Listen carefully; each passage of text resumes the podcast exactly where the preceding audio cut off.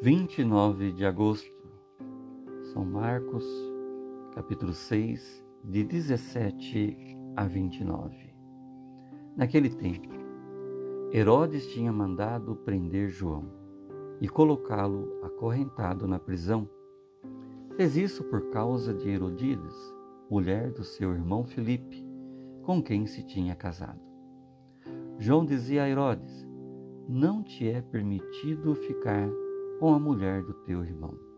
Por isso, Herodias o odiava e queria matá-lo, mas não podia. Com efeito, Herodes tinha medo de João, pois sabia que ele era justo e santo e por isso o protegia. Gostava de ouvi-lo, embora ficasse embaraçado quando o escutava. Finalmente chegou o dia oportuno. Era o aniversário de Herodes e ele fez um grande banquete para os grandes da corte. Os oficiais e os cidadãos importantes da Galiléia. A filha de Herodíades entrou e dançou, agradando a Herodes e seus convidados. Então o rei disse à moça: Pede-me o que quiseres e eu te darei e lhe jurou, dizendo: Eu te darei qualquer coisa que me pedires, ainda que seja metade do meu reino. Ela saiu e perguntou à mãe: Que vou pedir? A mãe respondeu: A cabeça de João Batista.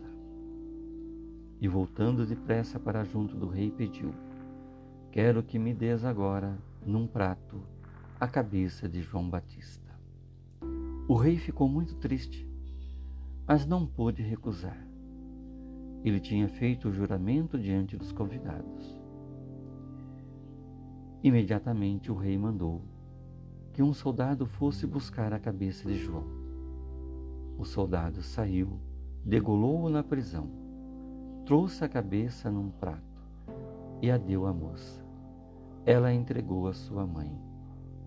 Ao saberem disso, os discípulos de João foram lá levaram o cadáver e o sepultaram.